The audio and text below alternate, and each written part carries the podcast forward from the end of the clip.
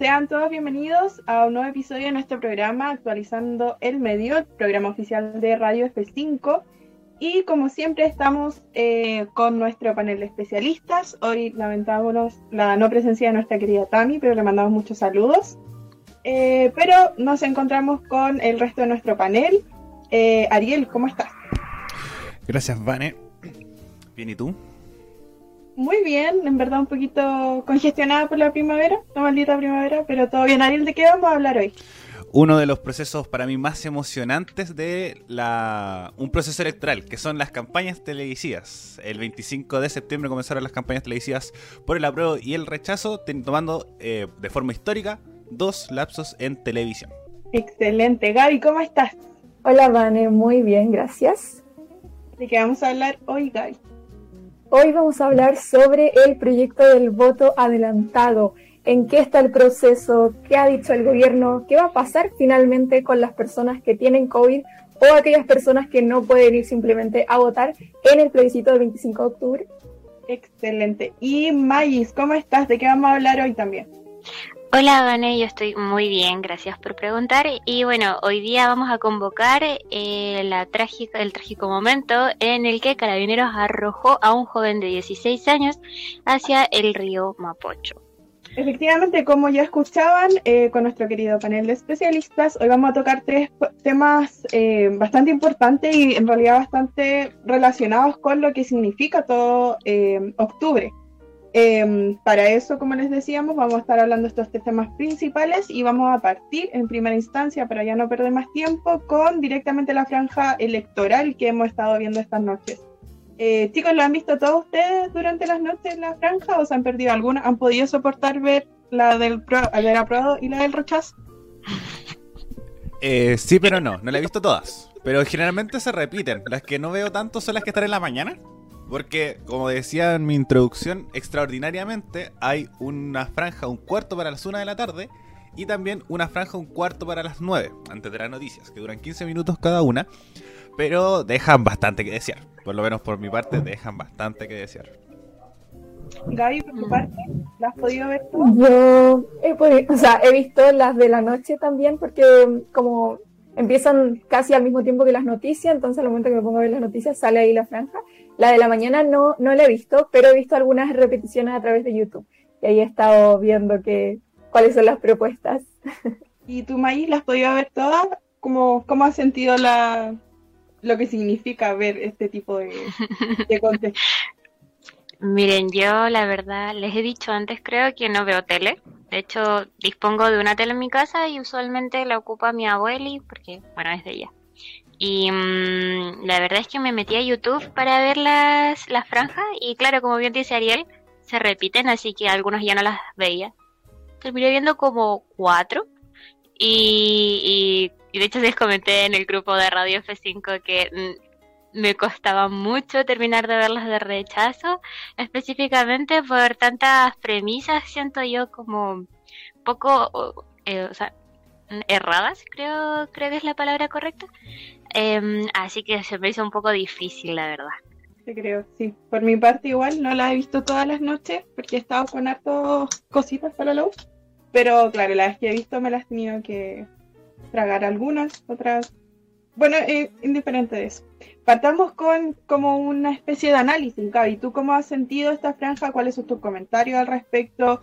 Eh, ¿qué, ¿Qué tal te parecen los argumentos que se plantean no solo desde una postura, sino de ambas? Bueno, así como una, en primer lugar, una visión personal que creo que fue una de las cosas que más me llamó la atención, fueron las eh, franjas de los evangélicos por el rechazo. Creo que fue uno de los puntos que más como que me, no sé, me dejó como, como que siento que no debiera eh, meter, no se debieran meter temas religiosos eh, con los temas políticos, eso en primer lugar. Y a modo más general, como una visión más desde afuera, Em, estaba, cuando estaba estudiando para este programa, me metí a ver una entrevista que le hicieron a eh, Gonzalo Müller, que es el director del Centro de Políticas Públicas de la UDB, como para ver qué opinaba él al respecto, como desde la visión de, un experto, y encontré bastante acertado un, comentario que hizo respecto a ambas eh, posiciones, digamos, tanto rechazo como apruebo, y es que sentía que no, no era tan educativa la franja. Y le encontré bastante razón, o sea, habían muchas que eran solo como, él mismo decía, que casi era una publicidad. Voy a dar el ejemplo del rechazo, que hay una que es como rechazo, rechazo, rechazo, rechazo, rechazo. Y esa es toda la, como todo el video, toda la publicidad que se le hace. Em, entonces, claro, siento que falta un poquito más de contenido educativo. Obviamente hay algunas que sí lo cumplen y que sí te explican como, sobre todo las de convención constitucional y convención mixta.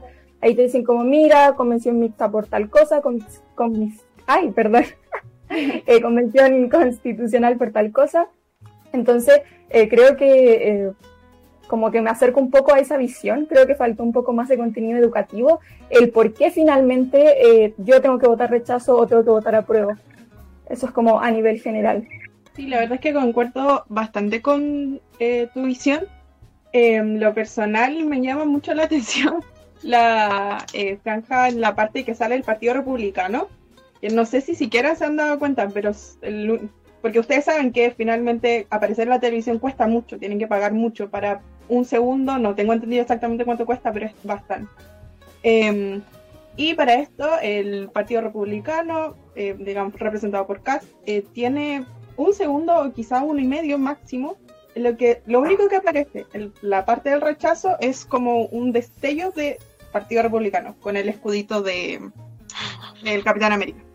Y me, llama bastante la atención también em, el intento de presencia que están haciendo algunos diputados, como por ejemplo el diputado Pepe Au, que eh, para eh, la parte del apruebo, claro, él se muestra em, a favor del apruebo, pero eh, en algunos casos solo muestra su cara. En el fondo, como a mí me hace mucho ruido, como em, teniendo en mente que se aproximan las parlamentarias, entonces como que, mm, mm, me ahí.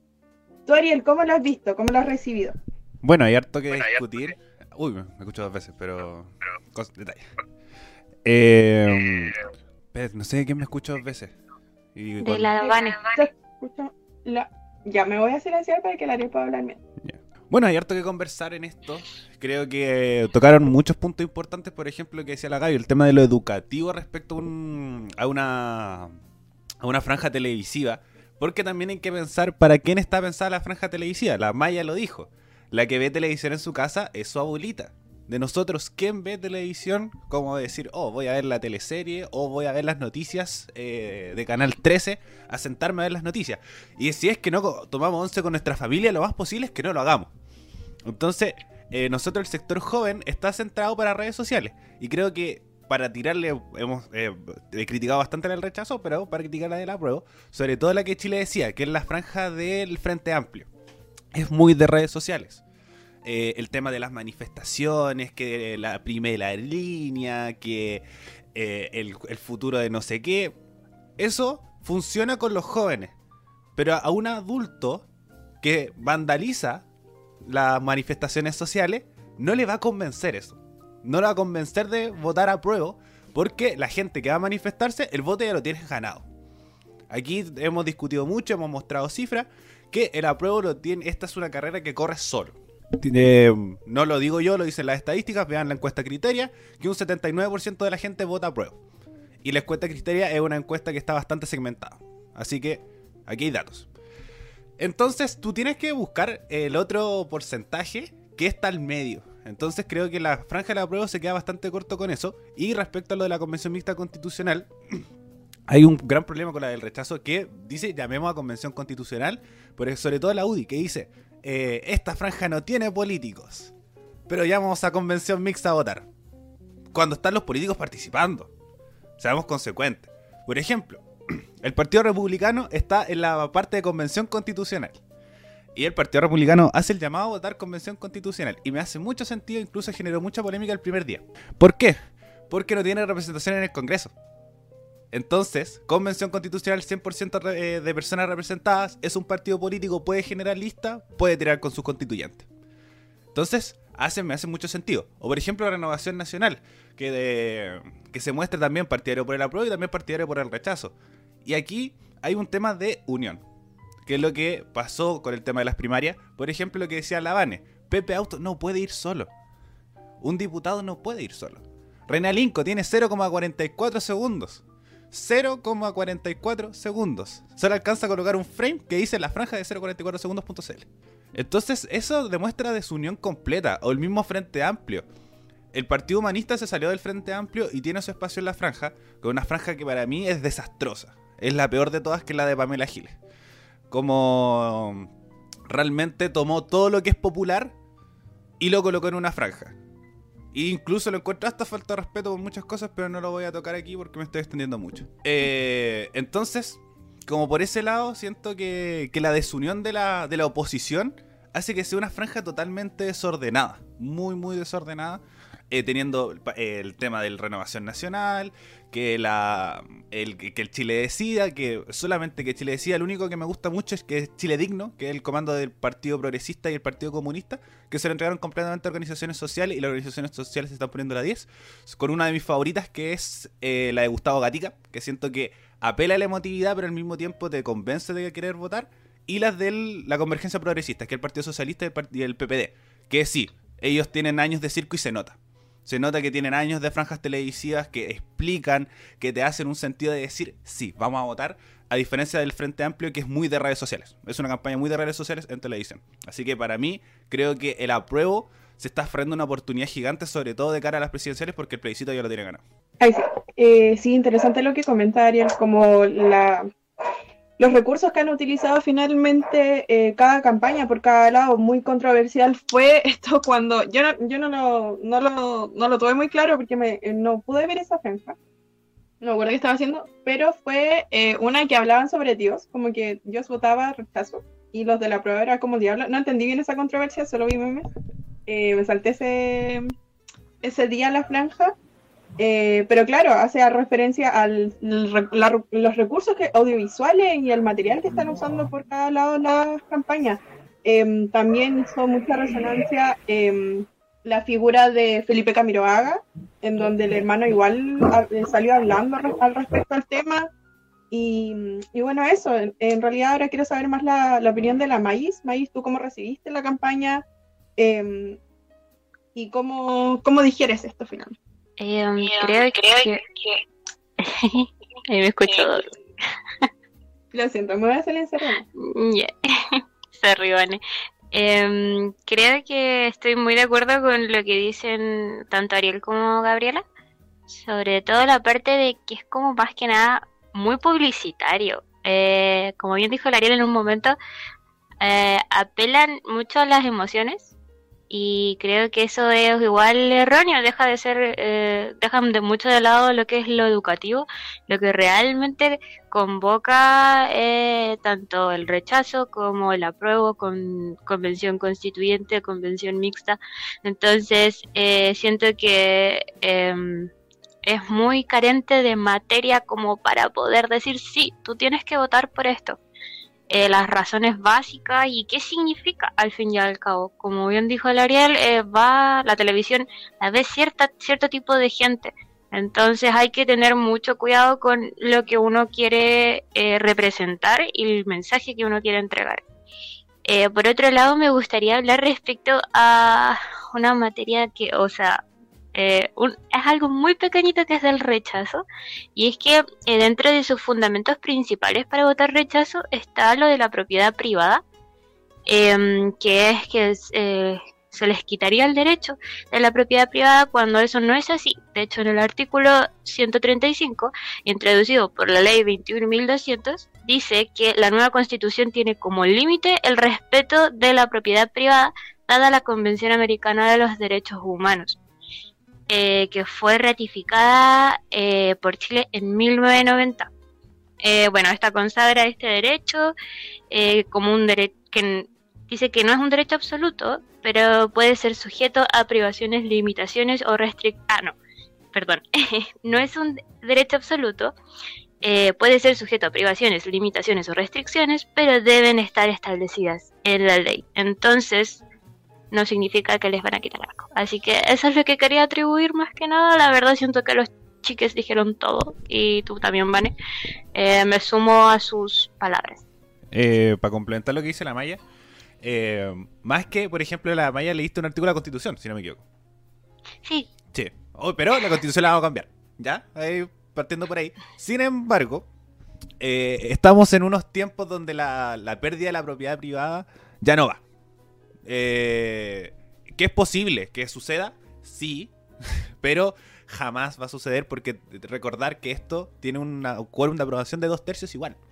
Usted va a ir a las urnas, va a decir, vamos a escoger a estas ciertas personas y ellos nos van a representar que eso significa que es un 100% escogido por ciudadanía, un 50% de, eh, de parlamentarios y el otro 50% escogido por la ciudadanía. Así que para algo que no está haciendo la franja, lo estamos haciendo acá. Explicando estos dos conceptos. Entonces, ellos se van a poner de acuerdo para poder llegar a este punto. Y jamás, sobre todo con la representación que tiene la derecha y la propiedad privada en nuestro país, eh, difícilmente le van a quitar su propiedad privada. Porque hay que llegar a acuerdos. Si usted tiene el pensamiento de derecha y decir, oh, me van a quitar mi propiedad privada, no se va a lograr por un tema de quórums. También. Y además, también, eh, sumar el, el hecho que están en acuerdos internacionales. Y los acuerdos internacionales eh, son supra eh, estatales, es decir, están en un contexto mucho mayor que lo que puede representar nuestra propia constitución. Y generalmente las bases de las constituciones de todo el mundo son los acuerdos internacionales, los tratados de derechos humanos, los tratados de, libre comercio, los tratados de, de relación entre países. Son cosas que no se pueden romper más allá de del estatus que nosotros tengamos. A pesar de que en nuestro país se rompen derechos humanos y nadie está diciendo nada, pero eso es asunto que vamos a conversar más adelante. Mm, igual no es por ser insidiosa, pero por ejemplo, ah claro, como lo vio la salarial, es un acuerdo internacional que está por sobre la Constitución. Y más eh, aparte de eso, me gustaría como tocar un poquito el tema, no sé si ¿Es molestia lo que me causa? ¿O no sé molestia? No, pero el logo, o sea, el, perdón, el, el, ay, ¿cómo se dice? Rechazar para reformar. ¿Qué vendría eh, siendo? Eslogan. El eslogan, gracias. Eh, siento que es como súper poco atinado. Como realmente eh, es, o sea, siento que la mayoría de la población sabe lo que significa rechazar, entonces no puedes poner ese eslogan sabiendo que realmente no es así, o sea, es, eso es, vender algo completamente, una completa mentira, siento yo. Eh, siguiendo. sumándome a la... eh, dale, Gay, dale, Gay. No, quería sumarme a las palabras en realidad de la Maya, que también quería eh, referirme a ese tema porque yo lo encuentro súper como, perdón por la palabra, pero cara de perdón el término, que no hay otro similar, em, que digan como rechazar para reformar, o sea, ¿qué cambio va a haber? Porque finalmente cuántos años llevamos tratando de hacer ciertas reformas y cuántos años siempre los mismos han dicho como que rechazan, que rechazan, que rechazan. Entonces que ahora vengan con esto de rechazar para reformar, no sé. Como que siento que es muy, de verdad, muy querida.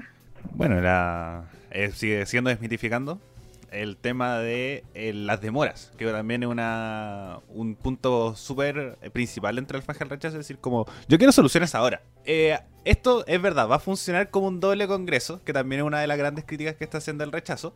Sin embargo, eh, no son... Una cosa no quita la otra. Se van a seguir legislando cosas con el, bueno, con el Parlamento activo. independiente de la opción que gane, convención constitucional o convención mixta, van a seguir legislando.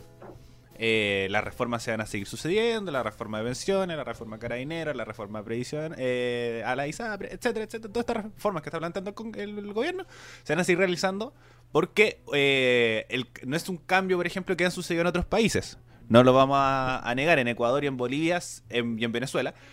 Eh, se toma esta idea de la asamblea constituyente como congreso único. Aquí no va a suceder eso.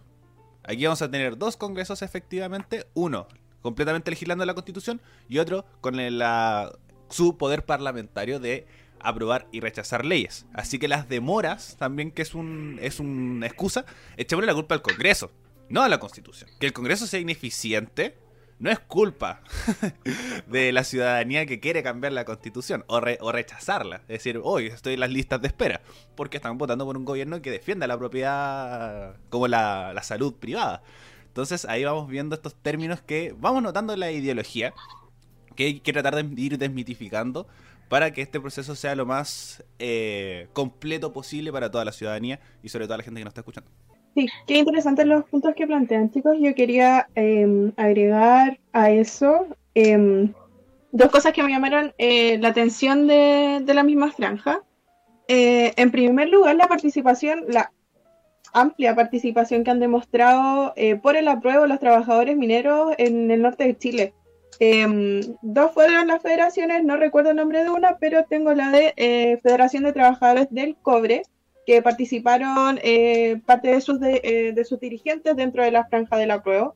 Y em, también para una entrevista a la radio que próximamente va a salir, ustedes la van a poder escuchar, eh, con don Gustavo Tapia, también presidente de la Federación de Mineros de, del Norte.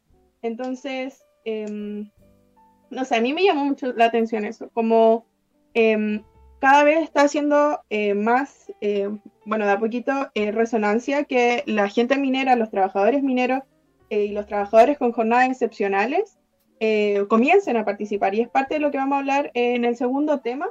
Pero para terminar con este, em, también quería hacer hincapié en la manera, mm, perdón lo, recursiva, pero el uso de recursos que han utilizado para las campañas me sigue me sigue haciendo ruido que es muy desigual Em, en cuanto, digamos, al presupuesto que, con el que disponen. Tengamos claro que, por ejemplo, eh, yo creo que concordamos que la franja en la que participa la Audi eh, es como muy elaborada, se nota mucho, como eh, la imagen, eh, los personajes.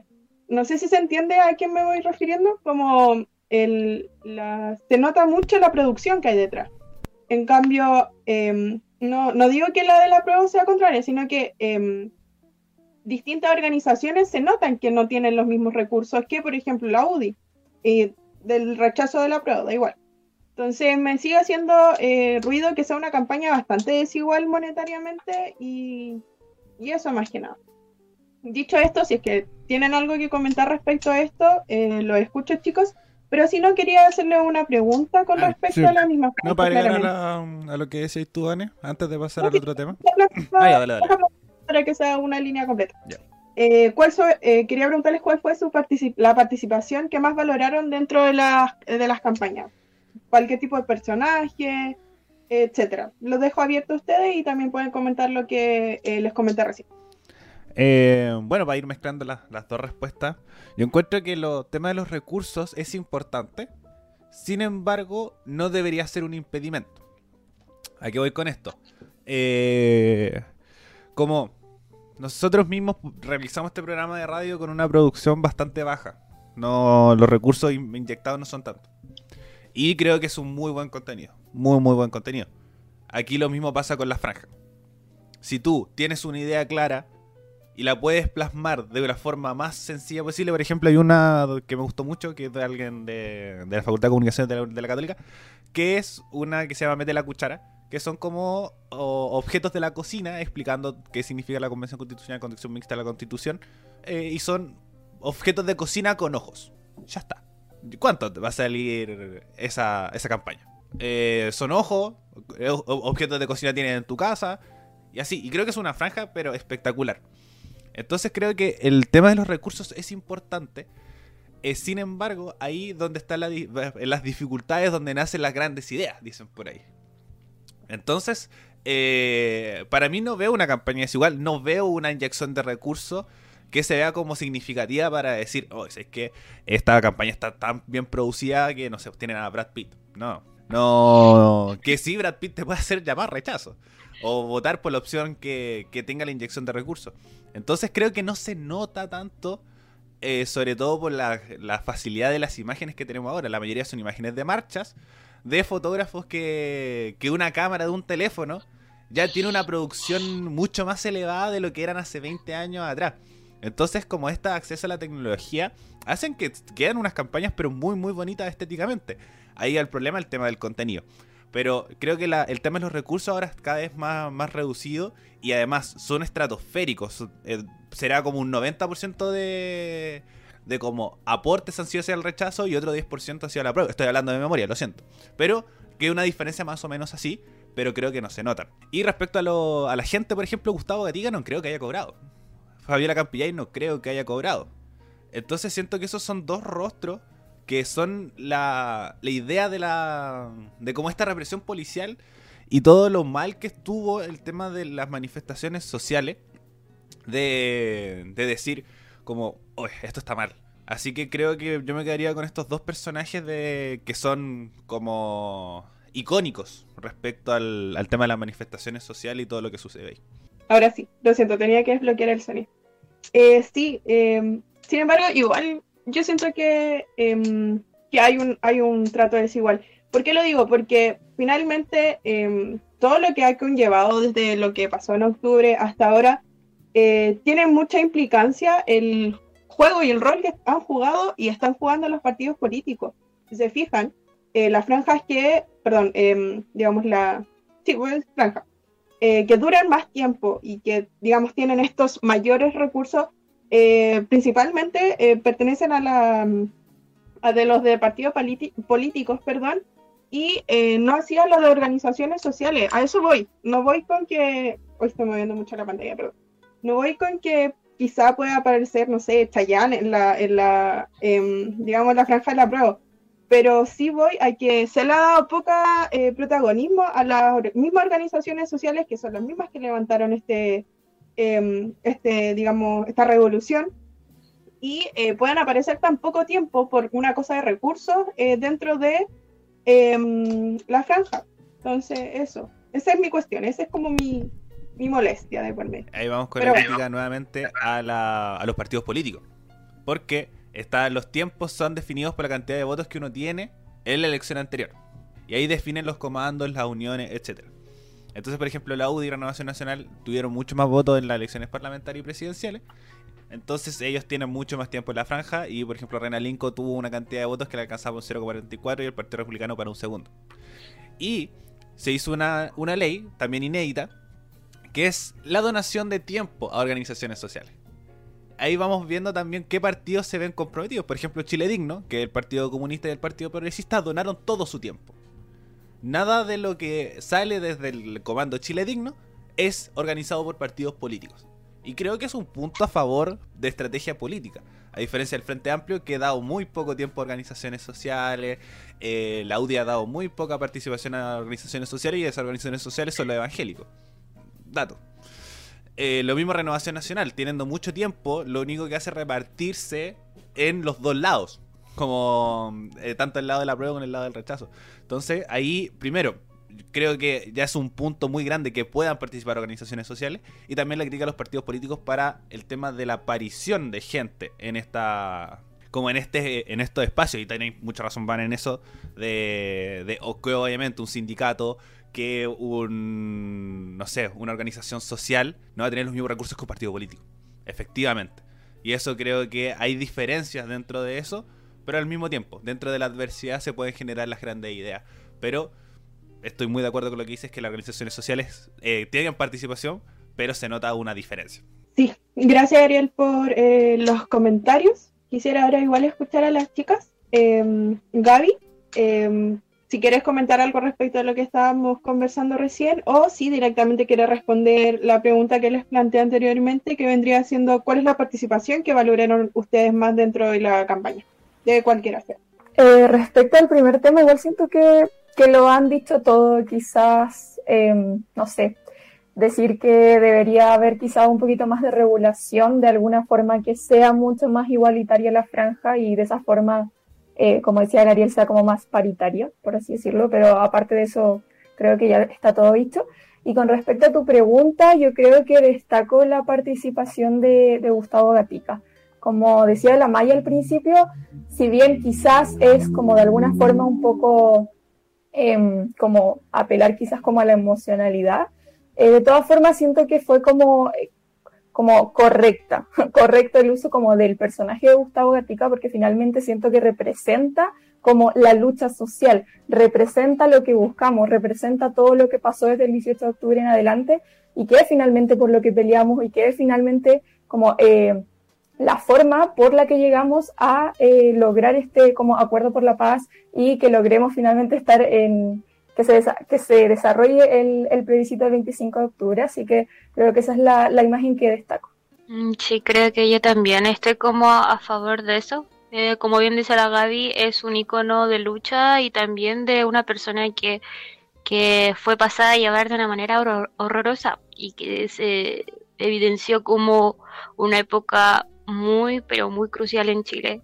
El quiebre, pero creo que es el quiebre exacto de, de, o sea, no sé, no, el quiebre venía desde antes, pero a lo que voy es como a la parte más, no sé si dolorosa podría ser dentro de la historia chilena. Bueno, no hay parte más dolorosa, más difícil referirme a este tema. Y aparte quería señalar una campaña, la verdad no me acuerdo de quién era, pero había una campaña que era como como de monitos y a mí me llamó mucho la atención porque me encantan como las caricaturas y sentí que estaba muy bien hecha pero no no sé de quién era no le puse atención a eso específicamente.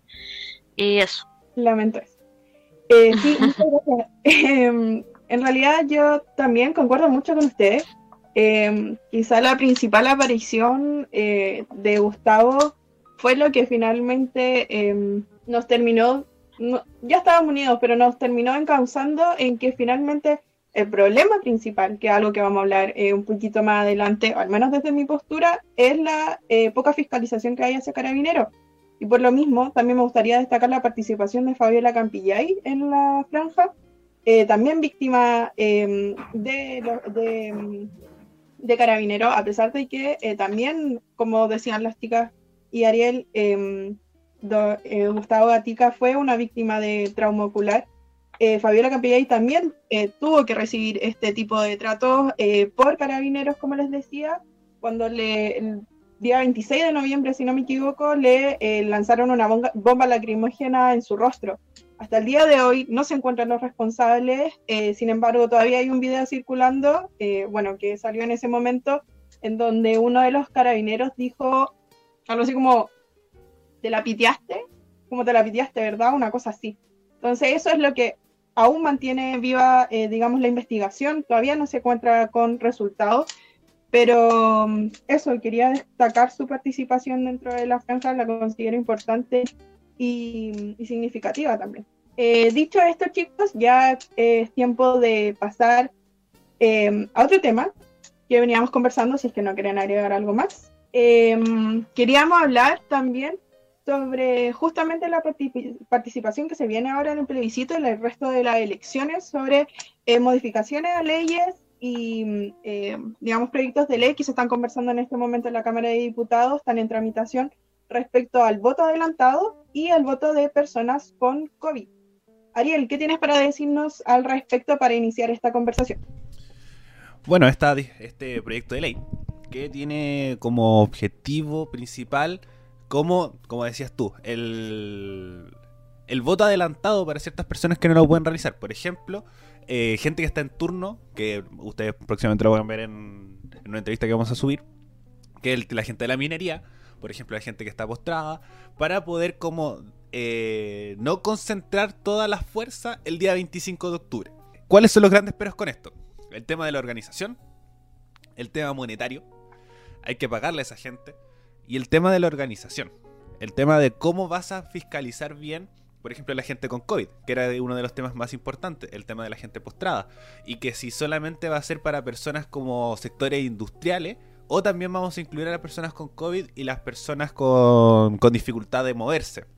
Entonces, creo que eh, para ir sacando mal el, tema, lo que decía eh, hace unos programas atrás, esto llega muy tarde muy, muy tarde. Esta discusión se ha generado hace cuatro años, seis años, mucho más. Eh, la gente con, de, los recursos mineros siempre ha trabajado en turno. Siempre ha habido gente con, con dificultad de movilizarse. Ahora no se nota tanto porque el voto es voluntario. Entonces no va a haber una multa, no te van a cursar una multa si es que no vas a votar. Pero eso se ve reflejado en los bajos niveles de participación.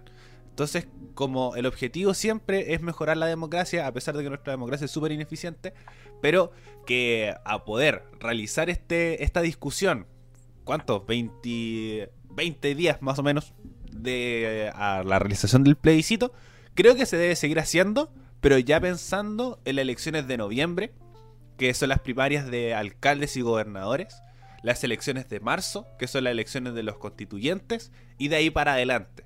Que esto nos sirva como lección de decir, eh, pensemos en la gran mayoría. Bueno, pensemos en toda la población en realidad. Pensemos en toda la población. Eh, hay gente que no va a poder salir de sus casas porque tiene COVID. Hay gente que va a tener que ir a trabajar ese día cuando es un día irrenunciable. Eh, etcétera, etcétera. Así que la ley debería poder respaldar a esas personas y con un voto adelantado, con un voto por correo, eh, la implementación del voto electrónico no creo, pero estas primeras dos opciones, o voto a domicilio también, pueden ser opciones. Eh, voy para, terminar y, contigo Maya, que el tema y después decir eh, como todas estas personas tienen esta posibilidad y se tiene que empezar a hacer ahora, pero dudo que llegue para el 25 de octubre. Yo tengo una duda, como qué piensan, perdón, tomándome un poco de la palabra, ¿qué piensan del voto, no, no, no anticipado, el voto, ay, ¿cómo se llama? El que uno delega, no se llama delegado. Sí, voto delegado. Es que lo acabo de buscar y tenía otro nombre. no, lo olvidé. Mm, no lo olvidé, pero mm, tiene otro nombre. Ya. Ese voto, ¿ustedes consideran así como, lo, consideran, mm, no sé si legítimo es la palabra, pero eh, como confían en, que sea como posible o apto, que estaría bien? Eh, si es que todo justificado, yo encuentro que ningún problema. Se habla mucho de la firma notarial. Sin embargo, yo creo que ese es un, un proyecto ¿Qué debería pensarse cuando todo esté bien? Por lo mismo, eh, las notarías, incluso es un gran problema con lo del tema de los independientes que vamos a conversar en otro, en otro momento, eh, que es el tema de del tema de la ira a la notaría, como también la idea cómo respaldas esto del voto delegado y al mismo tiempo si es que una persona con COVID decir, oh, voy a salir a otra persona que tuvo contacto con ella, un, problema, pero sí creo que sea válido para, no, no sé, elecciones de presidenciales creo que sí puede ser una opción. Yo estoy muy de acuerdo. Yo pensaba, es que lo pensaba como en el ámbito de que quizás podría ser eh, algo difícil para la transparencia, como causar cierta desconfianza. No sé, les preguntaba en realidad de curiosa. Sí, o sea, em, hay que tener en cuenta igual que es eh, un método que se aplica en otras partes. Em, no recuerdo en este momento, si no me equivoco, en Corea y Finlandia más adelante les, les corroboran los países, pero claro, es algo que se hace, algo que se fiscaliza y que de acuerdo a las mismas personas que lo han tenido que utilizar por diversas razones, entendamos que esto no es porque, pucha, no quiero, no me da gana, no sé, mando a alguien, sino que es por distintas circunstancias, eh, lo valoran. Eh, sí entiendo el punto de la maíz igual, que claro, generaría como cierta desconfianza, pero eh, no sé, lo mismo me pasaba cuando empecé a conocer el, sistema electoral de Estados Unidos, que también es como un voto por representantes, donde ellos finalmente son los que votan. Entonces, entendiendo eso y entendiendo, claro, el contexto que dice el Ariel, que debería sumarse a un contexto normal, en donde, normal, en donde ya podemos asistir sin riesgo a las notarías, etcétera, em, sería bastante fiscalizado y, y bueno, eso. A mí en lo personal eh, me parece, pero más adelante. Yo, yo considero que esta conversación que se está dando es, en extremo tardía. Em, estaba revisando los boletines que suben al Congreso y recién se ingresó el día 8 em, de septiembre, Sí, el día 8 de septiembre recién se ingresó este tipo de conversación al Congreso y fue impulsado por distintos diputados, entre ellas Camila Vallejo, que se repite bastante con este tipo de, de proyectos de ley, em, también eh, Boric, em, Pamela Giles, entre varios más, pero, pero tardía. Sigo encontrando tardía. Eh, entrevistas también que he podido tener con distintas organizaciones, entre ellas Mujeres Feministas con Discapacidad eh, de Chile, eh, una de sus participantes y representantes menciona también que esto es algo que vienen esperando desde hace mucho tiempo, eh, lo mismo que eh, Ariel, entendiendo que las mujeres feministas con discapacidad son personas justamente que se encuentran em, con dificultades para poder asistir a los recintos, entendiendo que no en no todos los lugares, porque se hacen en colegios las votaciones, entendamos, disponen con ramplas, alguien que los pueda asistir. Entonces, eso, eso me, me molesta más. Eh, y, y parte de esa conversación que les estoy comentando que tuvieron el día lunes y martes, si no me equivoco, en la Cámara de Diputados de la comisión, eh, ellos plantean y ellos están clarísimos que esto no se va a poder implementar para el plebiscito. Entonces, no nos sorprendamos después cuando, eh, como les decía, esto está en tramitación, pero no nos sorprendamos cuando eh, lo aprueben, pero no se pueda para ahora el plebiscito. Esto está pensado para las elecciones más adelante.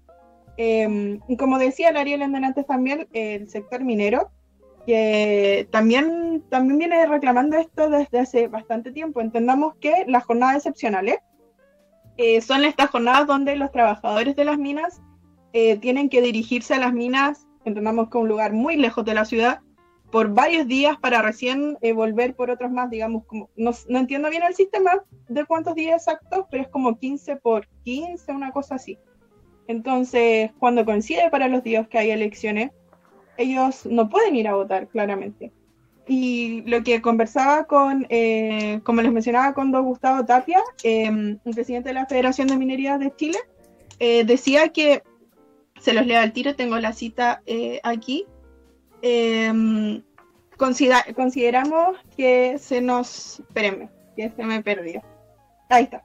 Necesitamos sentirnos parte de estos procesos. Entonces, como les comentaba, es algo que vienen pidiendo desde hace mucho tiempo si bien em, yo les consulté em, respecto a desde qué nace este sentimiento de querer participar, entendiendo justamente que tampoco van a poder participar en este plebiscito, como les decía, eh, nace justamente con el estallido social. Ellos, claro, vienen solicitando, pero no lo, no lo sentían una prioridad. Y por esto mismo, cuando ellos se enteraron de que se iba a conversar esta, eh, dentro de la comisión este tipo de temas sobre el voto adelantado, em, y esto que venimos conversando, ellos decidieron eh, decir, por favor, déjenos eh, presentarnos nosotros como, como asociación, digamos como federación, y plantar nuestra postura. Entonces, ellos ven la necesidad a partir, claro, del estallido, porque les resurge esta idea de que necesitamos ser parte de esto, y eso es lo que están solicitando ellos ahora. Ya para terminar, eh, con esto, porque estoy alargándome mucho, quería saber la opinión de la Gaby justamente de lo que plantea primero la maíz y qué más tiene para comentarnos respecto al tema. Recordarle a la Gaby que lo que planteaba la, la Maya es que pensaba sobre el voto em, delegado, que no recordamos el nombre, pero se entiende a qué se refiere. Sí. Em, bueno, en realidad yo creo que me sumo un poco a las palabras que mencionaba Ariel al principio. Siento que cualquier cambio se podría hacer, pero claramente no para el plebiscito, pero basándonos en experiencias de otros países que sí aplican otros métodos de votaciones, quizás sí se puede hacer pero claro, tiene que ser un proceso, tiene que ser un cambio como eh, por etapas, viendo qué es lo mejor, qué es lo peor, qué va a funcionar y qué no. Entonces, siento que se podría aplicar y no, no veo por qué podría como ser una mala opción lo del voto que mencionó la Maya, como voto delegado. eh, así que estaría de acuerdo en que se aplicara y repito, siento que cualquier cambio se puede hacer, pero siempre con tiempo y para el plebiscito dudo que se logre algo. De hecho, para, les quería comentar, para una noticia que me tocó hacer para la universidad. Eh, justamente me tocó ver una de las comisiones eh, que veía el tema del voto por correo, eh, que había presentado Andrea Parra, si no me equivoco. Y bueno, vi la comisión y ahí se presentó el ministro secretario general de la presidencia, Christian Monkever, creo que se dice. Em, y claro, en esa comisión él planteaba esta idea de que nuestro sistema cito, nuestro sistema electoral funciona bien, pero cualquier innovación debe hacerse con mucho cuidado. Y finalmente agregaba que, eh, que se pretendan hacer modificaciones eh, en las reglas del plebiscito que se viene ahora en un par de semanas más, era altamente inconveniente. Esto ya lo decía, esto lo hice el 7 de septiembre. O sea, a principios de septiembre él ya planteaba que era súper difícil hacer modificaciones para el plebiscito, así que yo creo que para ese proceso ya no va a haber ningún cambio, pero creo que puede servir como antecedente para futuros procesos electorales y que finalmente se logren aplicar otras medidas, porque al final estamos discriminando a, un grupo grande que, siempre ha tenido dificultades para asistir, como mencionaba Lavane, el grupo de la minería, que para eh, mencionar ese tema, claro, ellos tienen turnos que dependen de, cada persona, pero algunos tienen, no sé, eh, se van 15 días y vuelven una semana, y es así, o sea, si te topa con festividades, con feriados, da lo mismo. E, ese es el sistema y no se cambia. Entonces, claro, ahí es sería importante que a futuro, a raíz de esto como antecedente, se puedan implementar otras formas de, votación. Bien, Maggie, ¿querías mencionar algo, sino para darle la palabra a Ariel? Em, o sea, yo respecto al mismo tema, como siento una pena profunda, creo que es la palabra, porque, em, porque es algo tan básico que están pidiendo. Es así, de básico, es, lo, lo, mínimo. Entonces me siento que por un lado, que, bueno que haya aparecido esta instancia para que por fin se pudiera empezar a legislar y a tramitar un, un, protocolo para, para que personas en situación de discapacidad puedan eh, ir a votar de manera mucho más, o sea, puedan votar, ejercer su voto de manera mucho más fácil que el voto asistido, que como bien dijo Lavane, no siempre se dispone de, de personas que te puedan asistir contigo. Em, entonces creo que es de suma urgencia y bueno, eso ustedes ya lo han dicho todo. Antes de darle la palabra a Ariel, quería agregar algo que me parece sumamente importante de que, que también nos han hecho responsable, bueno, entendiendo que la discusión es, va tardía y eso ya quedó claro, es la situación de los estudiantes eh, universitarios principalmente y también la de los eh, secundarios, algo que quizá no tocamos aquí, nos saltó, nos faltó conversar sobre el tema de los secundarios, la posibilidad de que ellos también se incorporen a este proceso eh, constituyente, digamos, a partir del plebiscito. Pero quería hacer hincapié justamente em, en, la sesión que tuvieron el mismo día lunes que me tocó ver, como les decía, en donde apareció la representante de los estudiantes de em, en, ciudades extremas. No recuerdo el nombre exacto, me parece que es, como estudiantes en, ciudades extremas. Son estudiantes que finalmente eh, son del sur, muy, muy, muy sur de Chile, etcétera, y eh, estudiantes que em, estudian acá en Santiago, pero no son de Santiago, y eh, debido a la pandemia se tuvieron que regresar a sus casas em, fuera de Santiago, y em, no pueden modificar el plazo, perdón, el, la sede electoral que ellos ya seleccionaron previamente. Si recuerdan, entre, no hay equivoco, entre marzo y junio eh, se abrió un periodo para poder eh, cambiar el sitio electoral.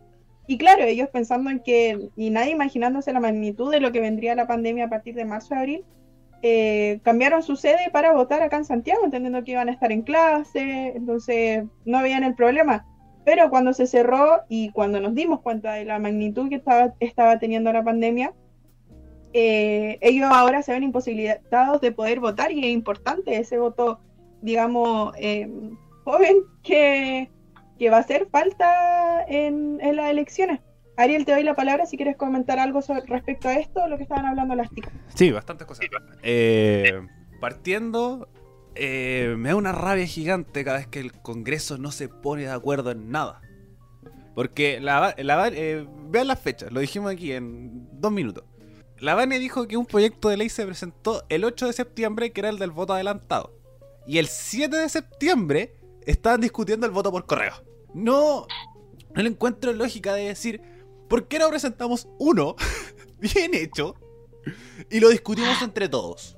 Eso se llama política, se llama hacer política. Entonces, si dice que el voto por correo, que el voto delegado y que el uno lo presenta RN, que el otro lo presenta la UDI, que el otro lo presenta el Frente Amplio, que la convergencia progresista, todos presentando proyectos distintos, primero, se van a hacer discusiones innecesarias. Porque ya vimos que rechazamos el primero, ¿para qué vamos a rechazar el otro? Eh, es cuestión de lógica. Entonces es una cuestión que da mucha rabia de que el Congreso actual no se pone de acuerdo en nada, con cosas tan básicas, que lo más posible es que unan a todos. A todos y todas se pondrían de acuerdo en decir, ellos necesitan votar. Entonces, pero no, es el orgullo político de decir, este proyecto lo presenté yo. Y está mi nombre ahí. Entonces eso me da una rabia gigante. Porque para eso están los políticos, para eh, generar acuerdos y decir que el Congreso Nacional legisló correctamente esto.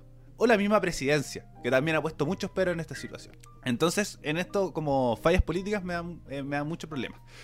Y tampoco exijamos de más al Congreso. Yo siento que lo que dice la Vane respecto a los, estudiantes de región es algo eh, circunstancial por el hecho que se dio la pandemia. Si tú hubiera estado normal, el 25 se hubiera votado, incluso tuvo que pasar una pandemia mundial para discutiéramos personas que no pueden ir a votar. Porque salieron la gente, hoy, ¿qué pasa con la gente con COVID? y ahí recién vimos, oye, pero también está la gente con situación de discapacidad, eh, etcétera, etcétera. Ahora, los mineros también, los mineros, la gente de la industria, ahí recién tuvo que pasar una bandera mundial para que lo discutiéramos. Entonces yo creo que esto es circunstancial. Entonces la gente de región, eh, a mí también me tocaron vacaciones en unas elecciones, y no voy a decir, oye, ¿sabes que yo estuve en el extranjero y pude haber votado ahí? No, porque es algo circunstancial. Entonces, eh, si es que no hubiera sucedido la pandemia, Qué bueno que se cambiaron a Santiago y el tema de las comodidades, el tema de los viajes y sobre todo comunas extremas. Por ejemplo, tengo una amiga de Chillán que va a viajar a Santiago para poder votar, pero eso sí, daría un poco más de permiso solamente el 25 de octubre o la semana del 25 de octubre, sobre todo con los permisos sanitarios. Como el tema de los cordones sanitarios, quizás las haría un poco más permisivo y ahí sería como una solución por ejemplo, para, los traslados, para gente que, por ejemplo, que es de Serena, que es de, Chillán, Concepción, como ciudades grandes o espacios grandes que pueden viajar a Santiago, pero no se ven imposibilitados respecto al tema de los cordones sanitarios.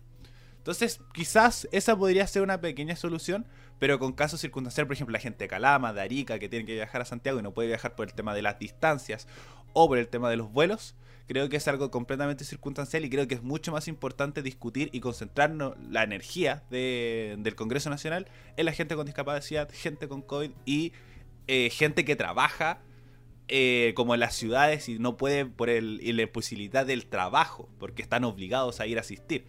Sobre todo con empresarios que no, no paran y sigan funcionando, sobre todo el sector minero, que es un sector sumamente explotador, eh, para poder discutir esta situación. Así que yo concentraría mi fuerza ahí y lo de los estudiantes de región me da mucha lata, pero creo que es algo completamente circunstancial a diferencia de esto que nos puede servir de aquí para adelante. Bien, chicos, ¿quieren agregar algo más respecto a este tema? Sino para ya ir cerrando con el último tema que es bastante cortito igual. No los veo, así que asumiré que dijeron que no. Ah, no. ya. Eh, como les comentábamos al principio del programa, como nos adelantaba la Amayis, eh, vamos a conversar sobre el tema de carabineros, que eh, se acerca, digamos, la reforma. se está conversando actualmente en el Senado y eh, parte de ello eh, involucra, como bien dice el ministro del Interior, don Víctor Pérez, em, una unidad coordinadora para reformar carabineros. Perdón. Esta estaría constituida, de acuerdo a sus palabras, a mediados de octubre y em, eventualmente sería integrada por 10 personas. De ellas, de esas 10 personas, 5 eh, serían especialistas independientes y el resto de las personas serían representantes de la Subsecretaría del Interior y Prevención del Delito, además de funcionarios de los ministros de Justicia, perdón, Ministerios de Justicia y Hacienda y de la Mujer. Eh, ya sin más, para no llevarme tanto a palabra, eh, les doy el pase a la Gaby para que comente un poco respecto a esto, cómo surgió, em, y justamente lo que nos encontramos hoy en día, hoy, día estamos grabando día sábado, justo lo que ocurrió el día de ayer con un joven em, en las manifestaciones que se estaban dando cerca de Plaza Dignidad. Gaby, ¿qué tienes para comentar respecto al tema? Esperemos un poquito, que no había abierto el drive. Sí, también no te preocupes. Si tenemos información ahí, por mientras eh, le voy a dar el pase al Ariel para que luego siga la Magis y la Gaby para que, que ahí.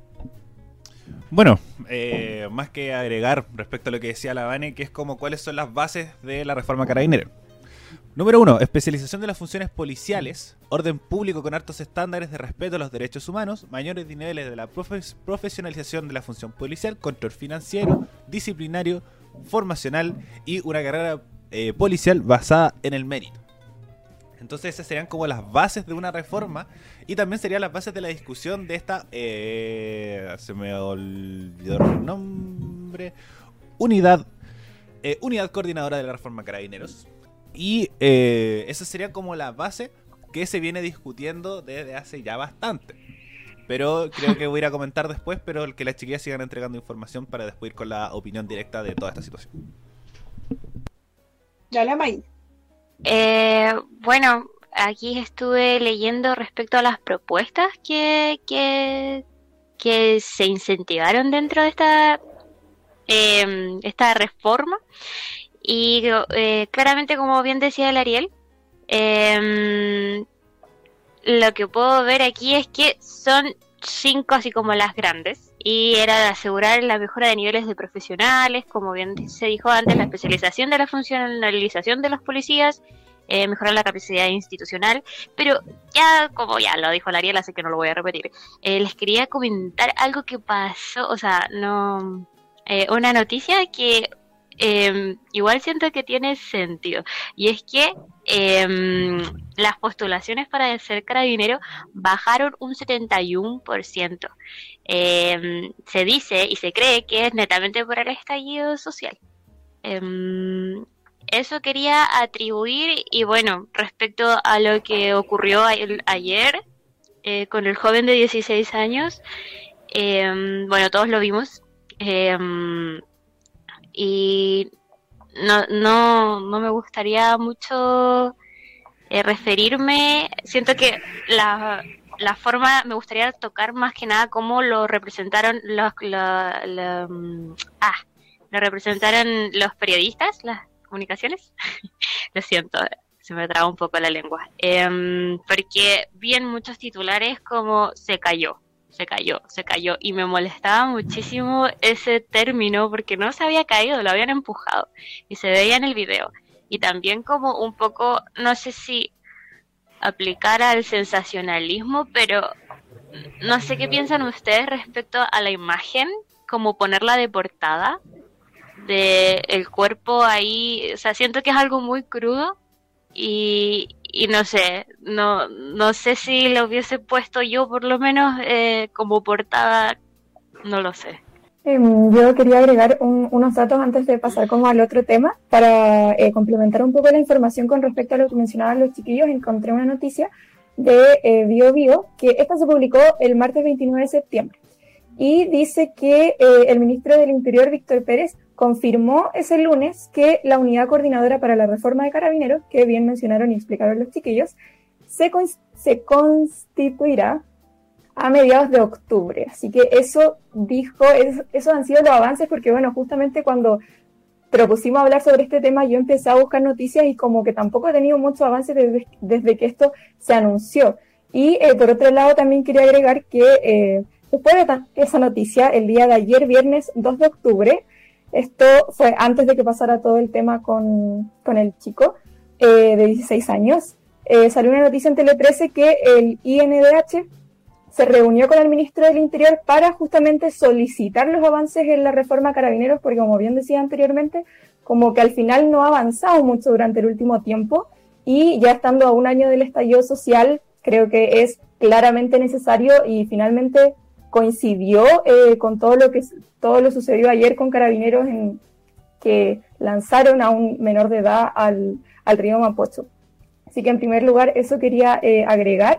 Y con respecto a lo que preguntaba la Maya, em, no sé, la verdad yo en lo personal creo que igual es una imagen súper fuerte, además de que es un menor de edad, em, que en lo personal yo no habría puesto como casi que de las noticias, y mucho menos para poner que se cayó, considerando que minutos más tarde, eh, yo creo que fue como casi instantáneamente que se empezaron a publicar todos los videos en los que se veía claramente que, el niño era empujado por carabineros. Y aún así yo me di cuenta que muchos medios, después de que ya se publicara eso, seguían poniendo que, el niño se había caído. Y bueno, hasta el día de hoy que hicieron un punto de prensa, no recuerdo quién fue el que hizo el punto de prensa, que fue uno de los generales de carabineros, que bueno, él mencionaba que no descartaban que, digamos, carabineros habría como tenido la culpa, entre comillas, pero de todas formas en un principio declaran que hasta el momento lo que saben es que el joven perdió el equilibrio,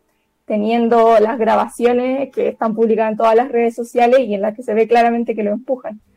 Así que bueno, eso quería agregar.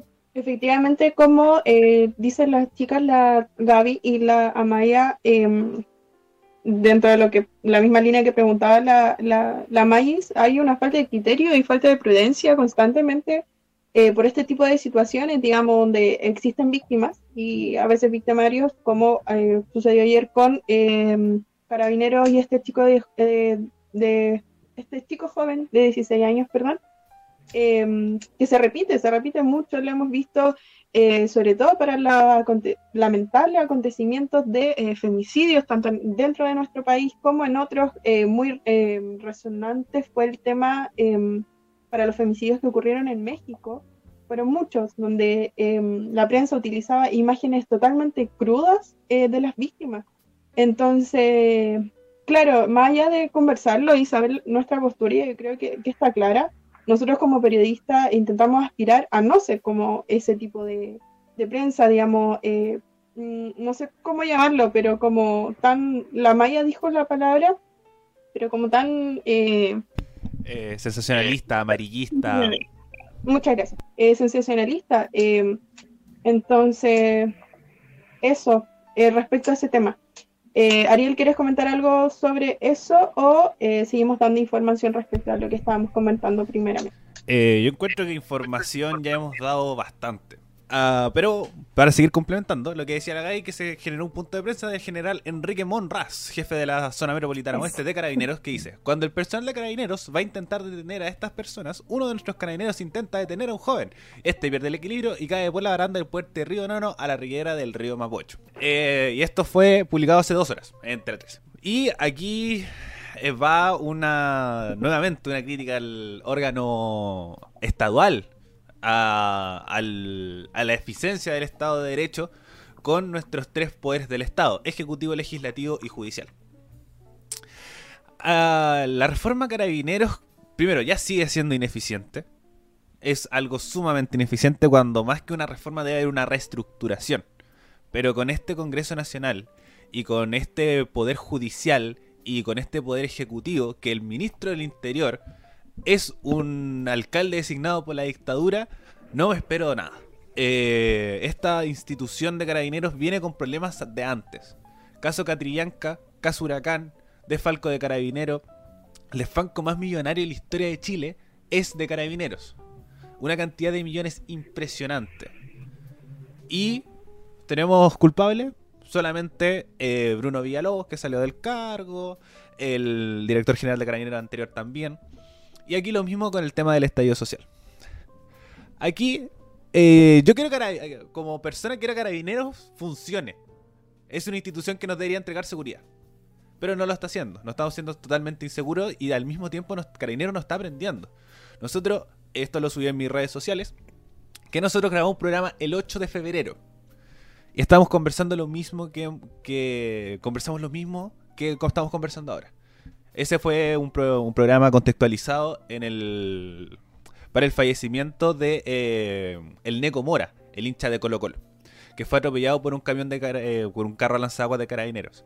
A esto le podemos sumar el, este, este joven que también fue atropellado por dos, eh, por dos zorrillos.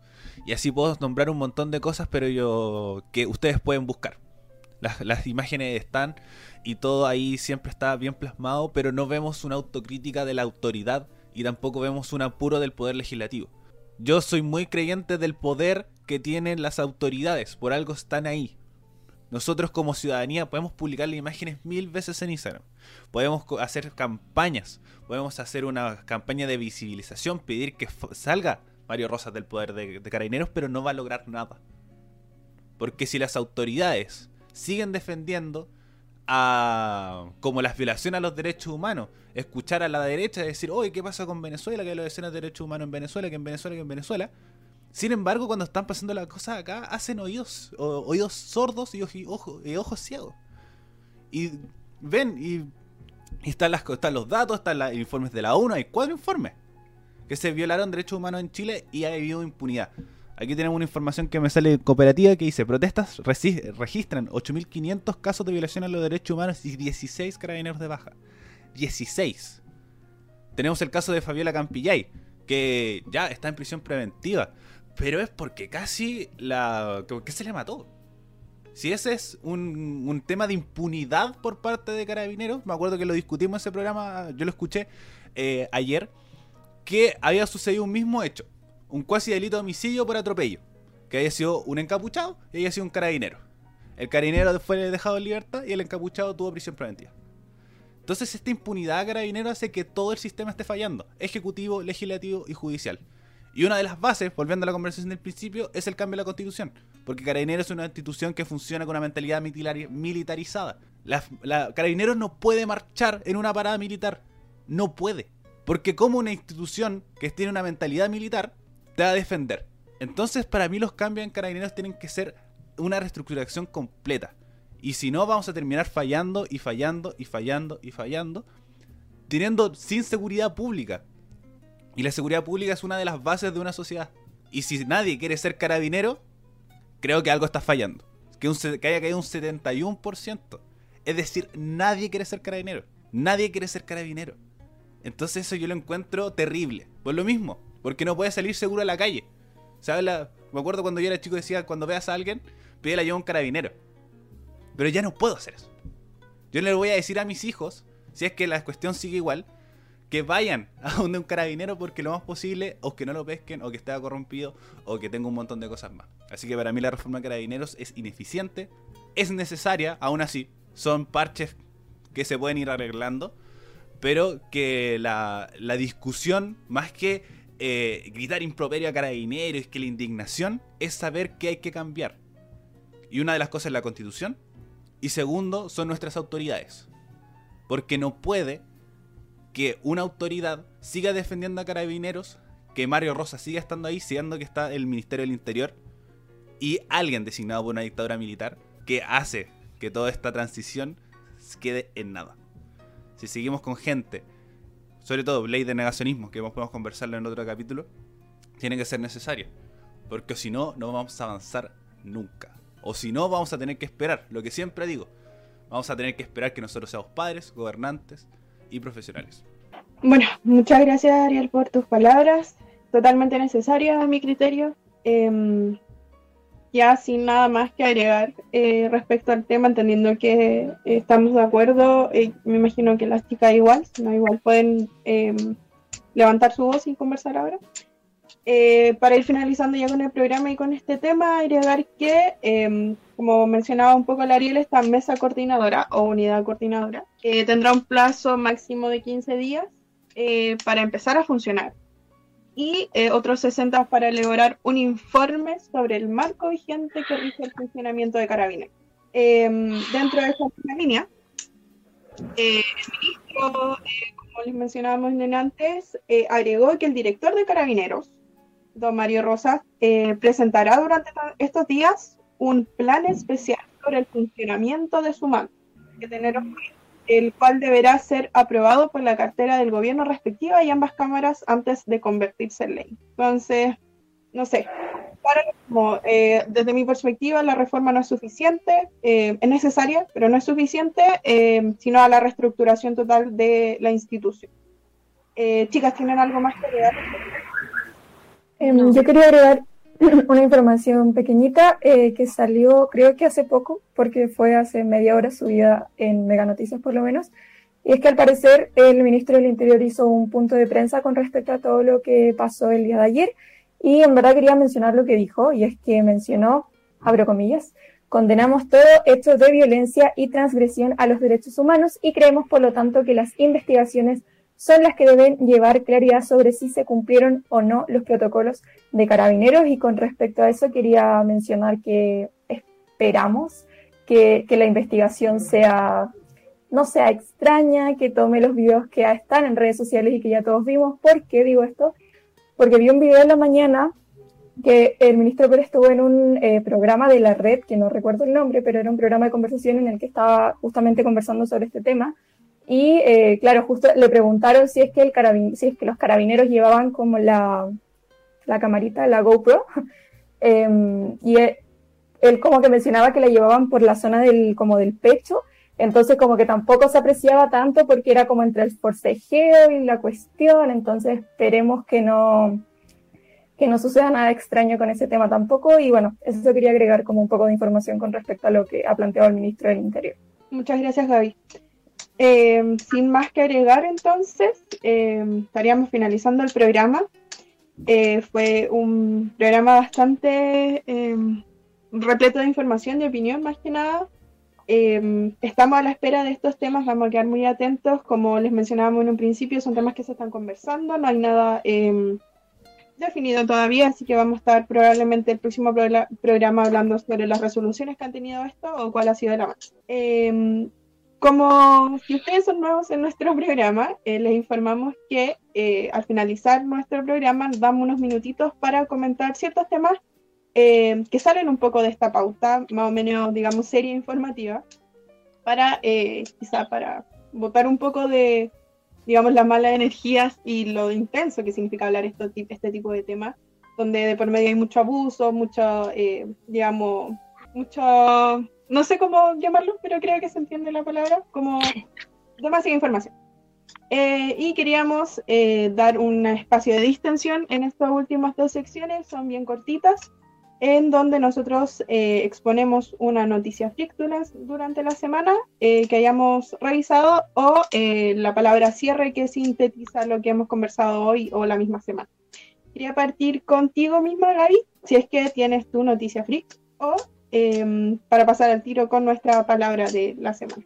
Em, sí, quería, eh, con la noticia freak, en verdad, esta semana un poco diferente en mi caso, eh, porque quería destacar uno de los cuentos que salió en Santiago en 100 Palabras, que yo creo que lo vieron porque estuvo eh, rondando harto por las redes sociales, que es de una niña de 15 años que se llama Josefa Salgado y es un microcuento, así que quería leerlo así bien rapidito porque es muy bueno. Y el texto se titula Soy una pirata y ganó el premio al talento joven. Y dice, estaba sentada fuera del consultorio esperando mi hora de atención. De la nada se me acercó una pequeña niña que me preguntó por qué tenía un parche en el ojo. Le respondí que era una pirata en busca del tesoro. Su mamá, quien la llevaba de la mano, me miró casi suplicando que no, que no dijera nada. Era una carabinera. Creo que es un, un texto, o sea, un microcuento que hay que destacar, representa claramente em, todo lo que sucede durante el estallido social. Creo que es muy fuerte, a pesar de tener cuántas líneas, como seis líneas. Así que eso, en verdad, felicitar a, a esa niña que logró representar en muy poquitas, en muy poquito espacio, una de las mayores problemáticas que hubo durante el, durante el estallido social y una de las mayores como protestas que se realiza hasta el día de hoy. Muchas gracias, Gaby. Eh, Maíz, ¿tú quieres seguir con eh, tu noticia de la? Sí. Eh, bueno, la mía se sale completamente del marco. y es que Zac Efron vuelve a las pantallas. Protagonizará una película de, basada en el libro de Stephen King, Firestarter. Y esta será desarrollada por Universal Pictures, eh, Blumhouse Productions y With Road Productions. Bueno, la historia trata más o menos de una niña eh, que desarrolla habilidades pirocinéticas y es secuestrada por una agencia secreta del gobierno que quiere aprovechar su poderoso don como una arma. Así que ahí estaremos viendo a Zac Efron nuevamente en pantallas. Muy bien, Maíz, muchas gracias. Ariel, ¿tienes tu noticia de la semana? Sí, estoy eh, entre la Gaby y la Maya, como es pero no tanto. Que es que, eh, bueno, en un contexto electoral, Donald Trump y Melania Trump tienen COVID-19. El mandatario norteamericano fue incluso llevado de urgencia al hospital, a un hospital militar en helicóptero, que no hace mantener expectantes el futuro de el presidente norteamericano. No vamos a decir posturas, pero eh, creo que lo hemos conversado. Bueno, no hemos conversado tanto de la elección norteamericana en, nuestro programa, pero deberíamos empezar a hacerlo, producto que también eh, esta semana fue el, el circo, vamos a dominar el espectáculo del el debate entre Joe Biden y Donald Trump, que se interrumpían, se trataban de payaso, el hijo lo trató de drogadicto, eh, una discusión de chicos, pero impresionante. Si esto pasa acá en Chile, estaríamos un fire. Pero en Estados Unidos parece que es bastante normal. Así que, bueno, a, la expectativa de alguien que no usaba mascarilla, que no confiaba en el COVID-19, se contagia. Así que a estar el, karma. El que podríamos denominarlo karma, no soy muy creyente del karma, solamente de la irresponsabilidad. Eh, pero sí, creo que es una noticia bastante, bastante llamativa que Trump tenga COVID-19. Muchas gracias, Ariel, por tu noticia. Sigo yo y luego seguimos con sus palabras de la semana, así que vayan pensando bien. Em, mi noticia tiene que ver con el mundo de la música. Em, mi querida Blackpink, en verdad no soy fan de, de la música K-popera, no soy para nada K-popera, pero me gustan mucho sus videos, soy muy fan de Blackpink, me encanta. Em, subieron su eh, videíto, eh, se llama la canción Lovesick Girls, y eh, lograron posicionarse en el puesto número uno de YouTube en tendencia. Fue súper bien, está muy bonito el video, así que vayan a echarle un ojo si es que les gusta igual que a mí. Eh, dicho eso, vamos a pasar con la última eh, parte de este programa que vendría siendo la palabra de la semana, que resume un poco cómo nos hemos sentido, qué hemos visto y cuál ha sido el panorama y un poco más o menos qué esperamos para lo que sigue. Eh, Gaby, ¿quieres partir? Ya, la estoy pensando, pero yo creo que se resume un poco en como la rabia que siento. En verdad yo creo que se basa totalmente en lo sucedido ayer, como que no, no me puedo salir como de esa línea porque como que me dejó demasiado choqueada. Em, el video, los primeros videos que salieron, saben que como que no sé, me dejó muy, muy afectada el tema. Así que creo que esa es como mi, palabra que seguimos con lo mismo. Vi en muchas fotos de, de, Instagram o gente que comentaba, estamos a un año del estallido social, a un año de que se cometieran un montón de violaciones a los derechos humanos y sigue pasando exactamente lo mismo. Así que eso, rabia y ojalá, ojalá de verdad que, que hagan cambios, sobre todo considerando que se viene el aniversario del estallido social y no sé, en verdad esperar que no, que no vuelvan a suceder cosas como las que pasaron hace un año o como la que pasó el día de ayer. Ay, lo siento. Muchas gracias, David, por tu reflexión. Eh, sin duda, sí, ha sido una semana de mucha rabia y eh, mucho recuerdo, mucha memoria, justamente con lo que venimos arrastrando de septiembre, el mes de, digamos, la memoria. Eh, Ariel, ¿quieres eh, seguir tú con la palabra? Sí, esta vez voy con dos. Eh, voy con inoperancia e irresponsabilidad. Siento que son dos frases que marcan todo el sentido que está sucediendo, sobre todo con el Congreso y el Poder Ejecutivo. vemos primero una ley que se discute en septiembre cuando el plebiscito era en abril. Eh, también vemos una autoridad de carabineros que no ha sido reformada, que la reforma carabineros, que la reforma carabineros. Muchos diputados de oposición tuiteando, diciendo, ¡ay, qué responsable es lo que está haciendo carabineros cuando tienen que trabajar! Eso es lo que me da mucho más rabia. Eh, sobre todo de la oposición, que ya te creo del oficialismo, pero también la oposición es una gran mayoría en el Congreso y no están haciendo absolutamente nada. Eh, ya vamos a cumplir un año, tenemos los informes, tenemos las imágenes y también dar el tema de la irresponsabilidad de los medios de comunicación, algo que se volvió en mi, en mi discurso respecto a carabineros, que siempre hay que tener respeto por la víctima. Esta semana nosotros para una peli eh, una, un ramo tuvimos que ver la película The Post. Y hay una frase del final que es muy llamativa, muy interesante, que es uno tiene que servir a los, a los gobernados y no a los gobernantes. Y eso también incluye cuando es pasado a llevar la integridad de una persona. Entonces, que las imágenes existan, muy agradecidos porque así se puede demostrar. Pero sin embargo, no es para generar chakra. No es para llegar y compartirlas muchas veces. Yo la vi fácil 100 veces con 100 personas distintas. Y creo que aún así hay que tener responsabilidad de las cosas que uno sube. Y de esas 100 personas solamente una puso precaución con las imágenes. Entonces, eh, siempre hay que ser responsable si uno critica los medios de comunicación, tiene que también ser responsable de lo que uno dice, sobre todo que uno también es un medio de comunicación. Uno también transmite, uno también tiene el poder en sus redes sociales y pues también por eso uno lo hace, para difundir. Pero también hay que ser responsables como uno para que también después se exprese en la autoridad. Todos siempre los cambios siempre se parten por casa, así que creo que voy con esas dos frases, eh, inoperencia e irresponsabilidad. Mm, yo Tranqui. Yo concuerdo con el Ariel respecto a eso, es muy importante, somos nuestros propios medios. Creo que en, eh, como estamos tan globalizados, eh, la información es así y tenemos la responsabilidad también de más que nosotros como futuros periodistas o periodistas actuales, como quieran llamarlo, em, todo el mundo tiene como esa, ese rol de informativo de alguna manera. Eh, así que hay que ser cuidadosos con eso y yo creo que mi palabra va a ser fortaleza, porque va a ser lo necesario para pasar este octubre tan... Eh, hardcore que se viene.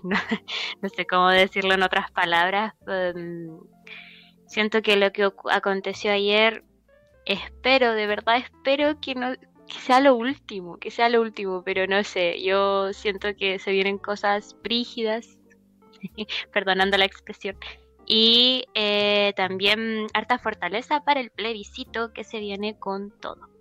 Esa es mi palabra. ¿Vane la tuya? Gracias, May. Eh, sí, yo creo que eh, mi palabra va más con el análisis que hemos hecho durante el programa ahora. tiene que ver más como con el atraso, que algo que mencionaba el Ariel, como todo lo retardado que ha sido las discusiones que recién se vienen dando en el Congreso y en el gobierno en sí respecto a algo que, como decía el Ariel, estaba agendado para abril. Eh, pero eso no quiero agregar mucho respecto a mi palabra, creo que se da por entendida con eh, todo el análisis que hemos hecho en, el programa. Y eso, chicas, ¿quieren agregar algo más, Ariel? ¿No? No. Gracias por responder, porque no lo sé. Em, bueno, eso sería entonces em, lo que conversamos hoy día. Muchas gracias por haber llegado a este punto del programa, si es que siguen acá. Eh, le mandamos un saludito a la Tami, que no pudo estar hoy, eh, pero que está en nuestras mentes y Así que eso, chicas, si quieren mandar sus saludos como quieran, eh, pues, no olviden seguirnos en nuestras redes sociales y esperarnos nuestra próxima semana con otro nuevo capítulo respecto a lo que va a acontecer eh, durante estos. Eso, chicas, que estén muy bien. Chai. Adiós.